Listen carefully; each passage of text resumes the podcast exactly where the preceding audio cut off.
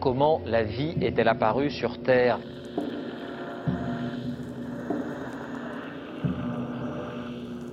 On peut envoyer actuellement des signaux à 100 millions de kilomètres. Les scientifiques repoussent encore les limites du possible. Il n'y a rien qui soit euh, pérenne dans le temps. Tout est d'ordre chaotique, mais ça peut être des chaos sur des échelles de temps du- de l'année, du million d'années, du milliard d'années. Ce qui compte, c'est le temps qu'il faut pour que les choses euh, dérivent. Tout ce qu'ils veulent, c'est faire des chiffres. Ils en ont rien à foutre qu'on détruise le fond des océans. So, I had an idea. Le siècle des ampoules.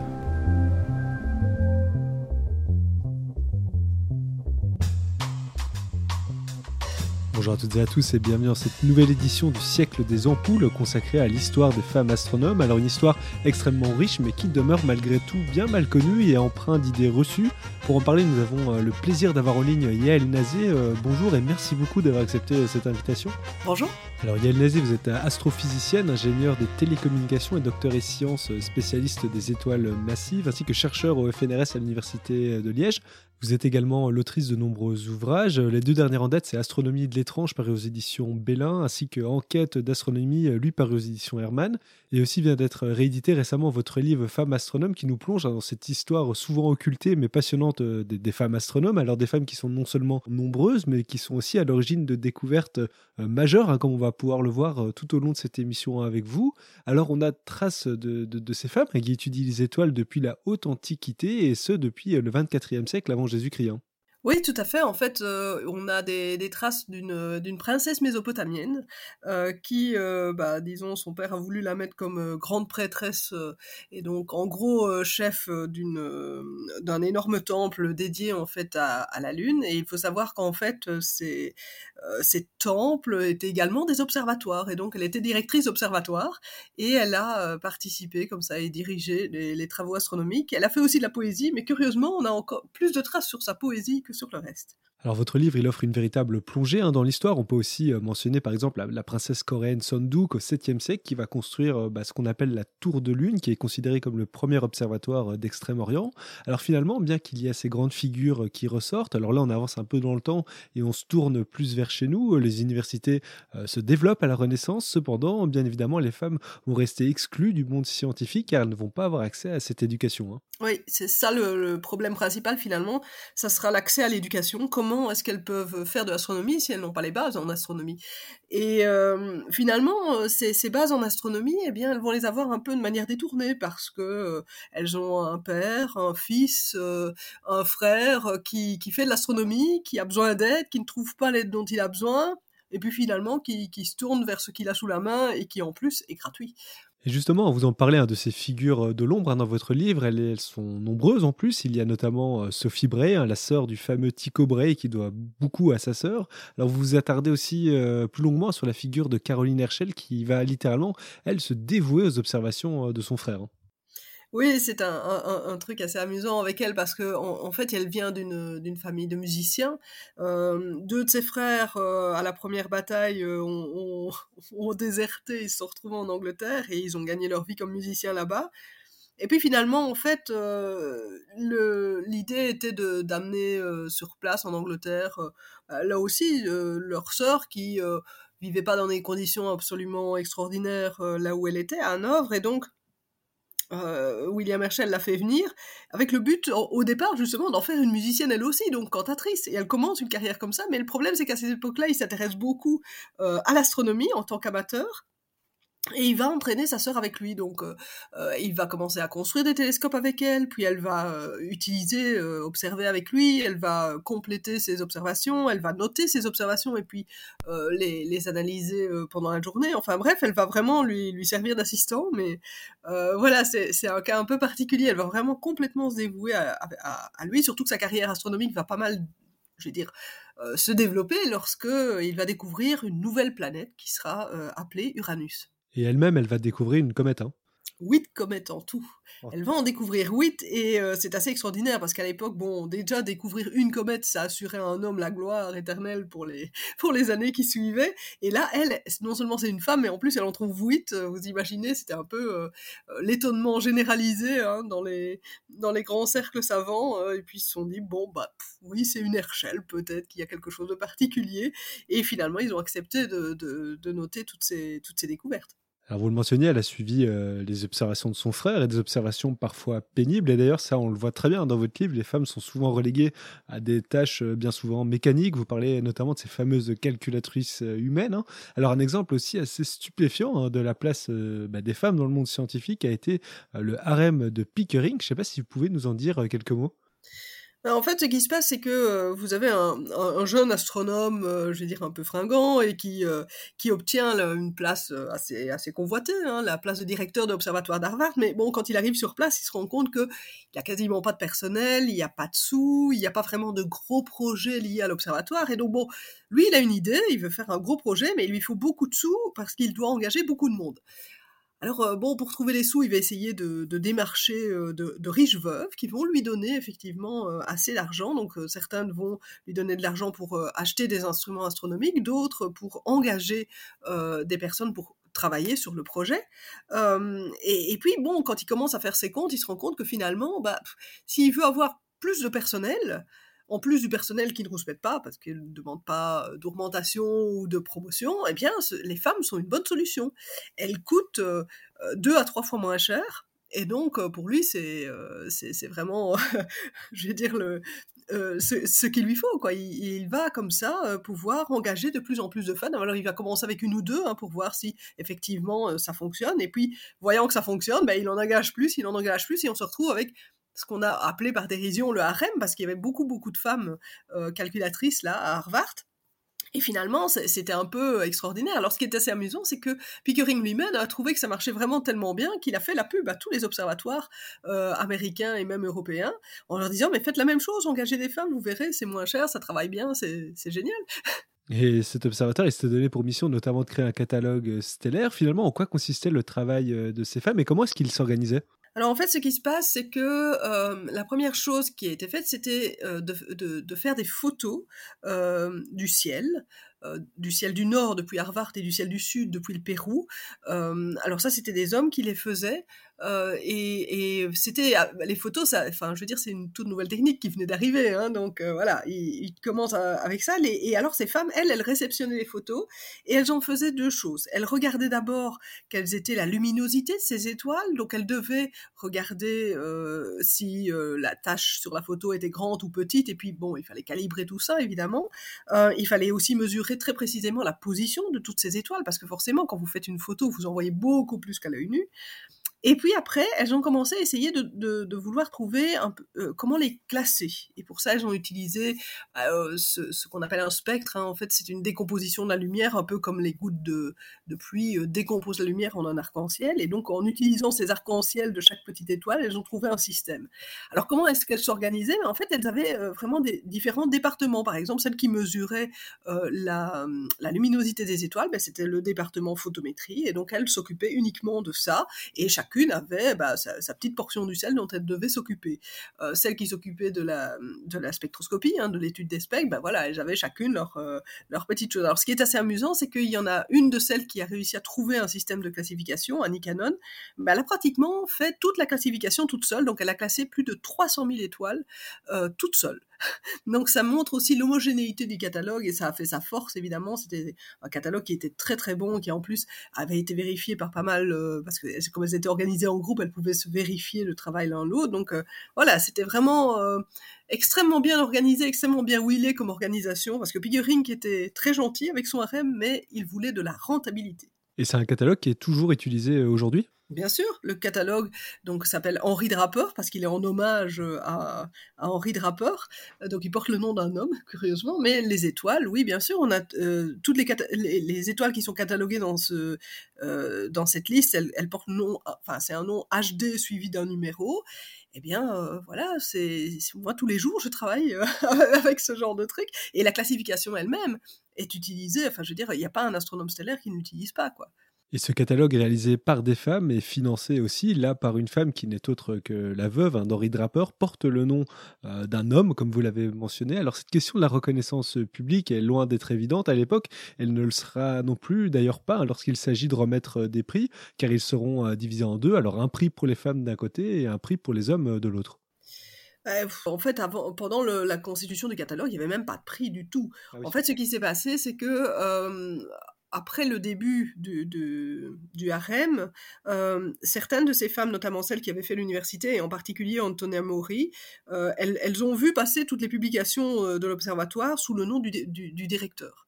Et elles ont commencé à rouspéter. Antonia Mori a réussi à faire plier le, directeur et à avoir son nom sur, sur, les sur sa publication. Euh, et ça a été la première, mais pas la dernière, évidemment, ce qui permet d'avoir une idée de, ce qu'elles ont fait exactement, puisque cette fois-ci, on a vraiment le nom de la personne qui le fait. Euh, et puis Annie Cannon, qui, euh, qui, faisait partie de ce harem-là, en fait, elle a été honorée un certain nombre de fois et elle a décidé de mettre de l'argent dans un prix, justement, qui allait récompenser les jeunes astronomes américaines. et donc uniquement une femme. Alors, euh, certaines l'ont refusé hein, quand elles l'ont reçu parce qu'elles trouvaient ça euh, quelque part discriminatoire, que ça soit un prix juste pour une femme, quoi, un peu. Euh, enfin le cadeau de consolation, la floche, quoi, plutôt qu'avoir un bon, un vrai prix, quoi.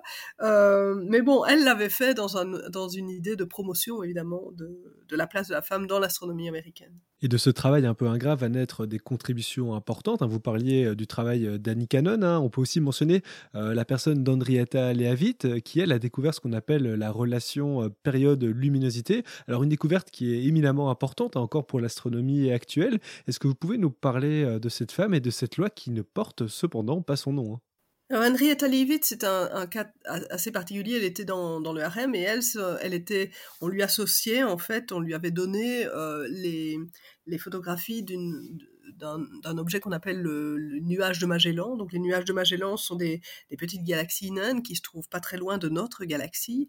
Et euh, elle avait remarqué que certaines étoiles euh, avaient une luminosité, mais qui, variait de manière périodiquement, euh, de manière périodique, pardon. Donc elles étaient de temps en temps un petit peu plus faibles, un, petit peu plus brillantes, un petit peu plus faibles, un petit peu plus brillantes, elles clignotaient, quoi, en d'autres termes. Et elle a réussi à comprendre que la période de ce clignotement était liée à la luminosité de ces étoiles. Et donc, en fait, elle, a trouvé finalement des, lampes un peu standards euh, et ça permettait d'arpenter l'univers. Elle l'avait très bien compris, elle aurait voulu aller plus loin, mais Pickering, le directeur, l'a changé un peu de, sujet parce que, bon, elles n'étaient pas censées penser, hein, c'était ça le problème pour lui. elles, étaient beaucoup moins rentables quand elles pensaient, donc il essayait le plus possible qu'elles ne pensent pas, mais voilà, elle l'avait fait, elle euh, et cette découverte a été extrêmement importante parce que arpenter l'univers, je veux dire, vous pouvez pas aller avec votre maître dans l'univers pour savoir où sont les choses. Donc, il faut trouver un moyen de mesurer les distances en étant loin.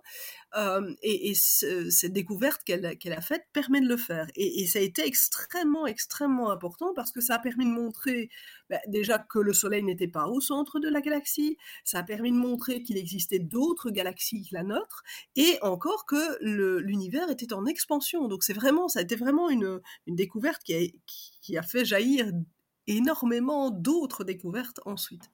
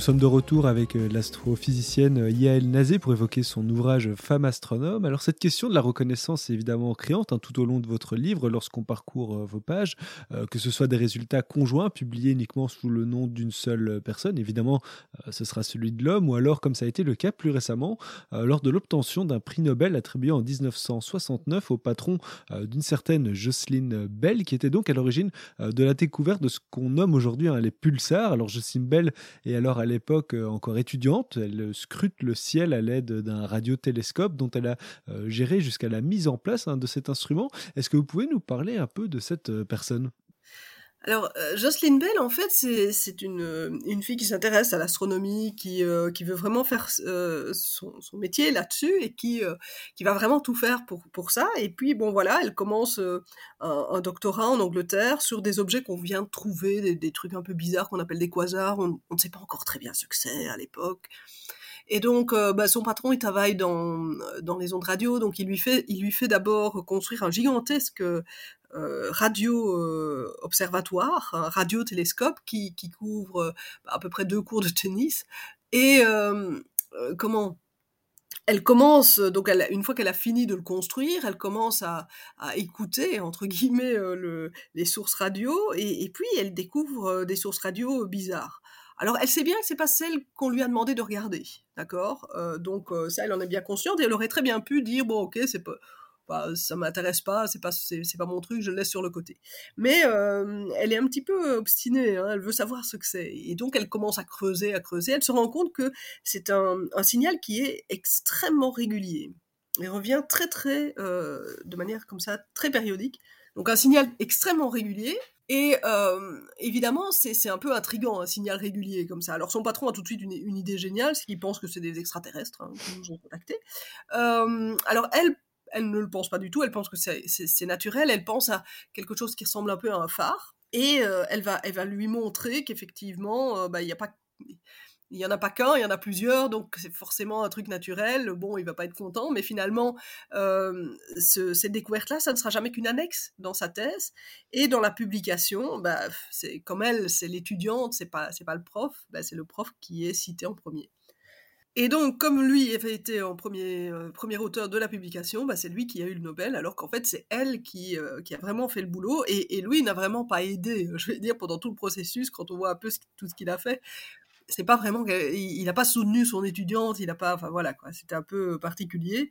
Euh, et, et, donc, c'était vraiment quelque chose un, peu bizarre, quoi. Je veux dire, il y a eu énormément de protestations au Parlement parce que tout le monde savait que c'était elle qui l'avait trouvé. Euh, et donc, il y a eu des, vraiment des gens qui ont démissionné de postes importants, qui, euh, qui, qui ont fait des, euh, des, des, éditos dans les journaux pour, euh, pour aller contre cette histoire de prix Nobel. Quoi. Et ces réactions que vous décrivez montrent quand même un certain avancement, parce que tout cela, bah, ça se passe au Royaume-Uni, qui était quand même particulièrement conservateur sur ces questions.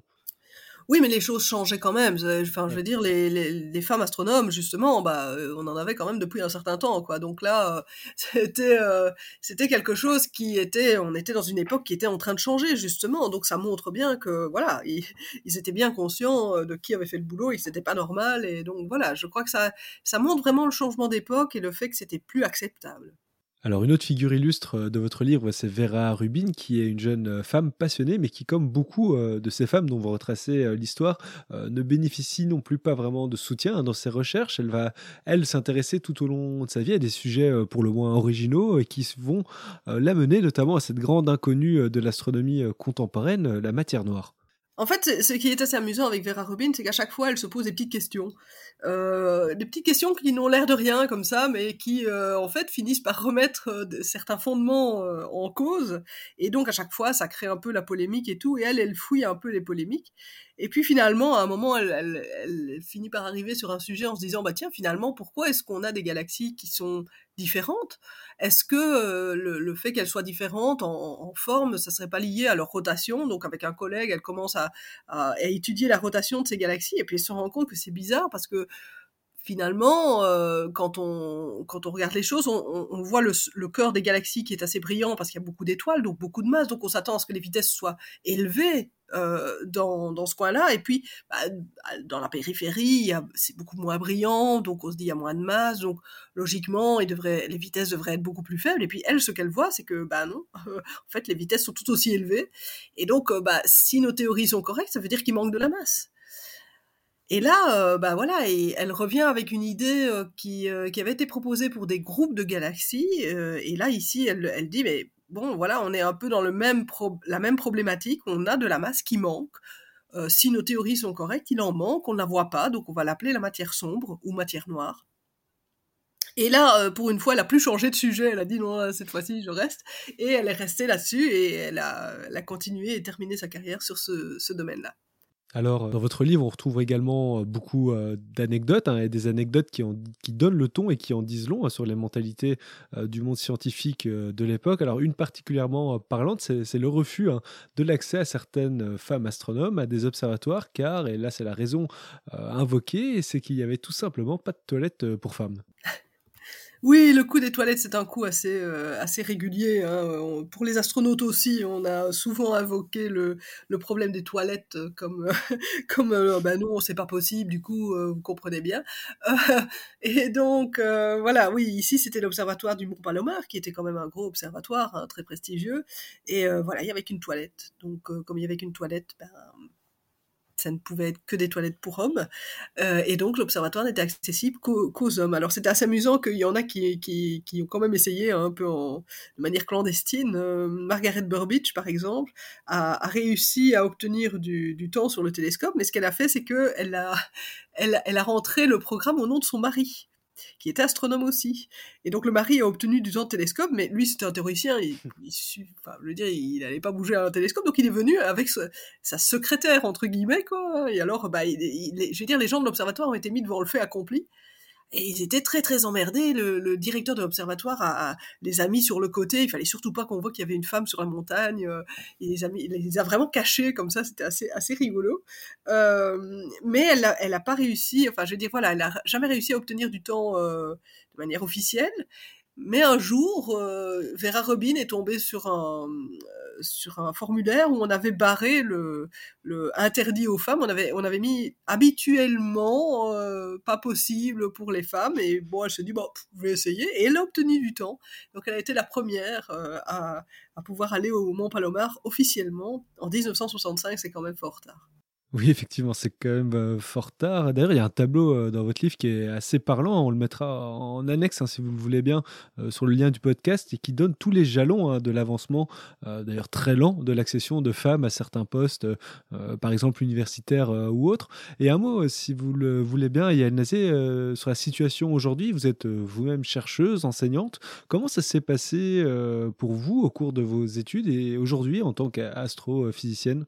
Bah, je dirais que moi, j'avoue, j'ai probablement pas mal de, de chance à ce niveau-là. Je n'ai pas vu ou pas, enfin voilà, peut-être pas voulu voir, j'en sais rien, euh, de, de, de, discrimination à cause de mon, de mon sexe. Euh, maintenant, euh, voilà, j'ai fait ingénieur, on était euh, bah, 10% de filles, typiquement. Et puis j'ai fait l'astro, où là, bon, il y, il y a quand même plus de, femmes en astronomie hein, à l'heure actuelle. Il faut compter moitié-moitié dans les masters, moitié-moitié dans les doctorats. Et voilà, disons que j'ai ressenti plus de, de, problèmes parce que je faisais de la, de la vulgarisation euh, que parce que j'étais une femme. Mais bon, voilà, c'est un peu un parcours euh, particulier, je vais dire. Et si jamais vous auriez un, conseil à donner à des jeunes qui veulent se lancer euh, dans cette discipline? Jeune fille comme jeune garçon, je vais dire l'un comme l'autre, ça, ça, ne change rien. Je vais dire, c'est au niveau de l'astronomie, c'est vraiment bah, essayer. Allez, si ça vous plaît, bah, il faut pas, il faut pas abandonner. Il faut vraiment que euh, garder votre passion et, euh, et, vraiment aller vers ce que vous aimez. En plus, bon, l'astronomie, c'est vaste et c'est riche. Il y a plein de choses. Il faut pas oublier que par exemple, il y a plein d'entreprises spatiales euh, ici en Belgique. Donc voilà, on demande des, techniciens, des ouvriers, on a des, gens qui sont dans les universités, on a vraiment tout un panel de, de tâches différentes. Donc, que ce soit fille ou garçon, je suis sûr que vous y trouverez votre bonheur. Yael Nazé, je vous remercie encore très chaleureusement d'avoir été avec nous aujourd'hui. Alors, je le rappelle, votre livre Femme astronome a été réédité et disponible en librairie aux éditions de CNRS. Encore merci.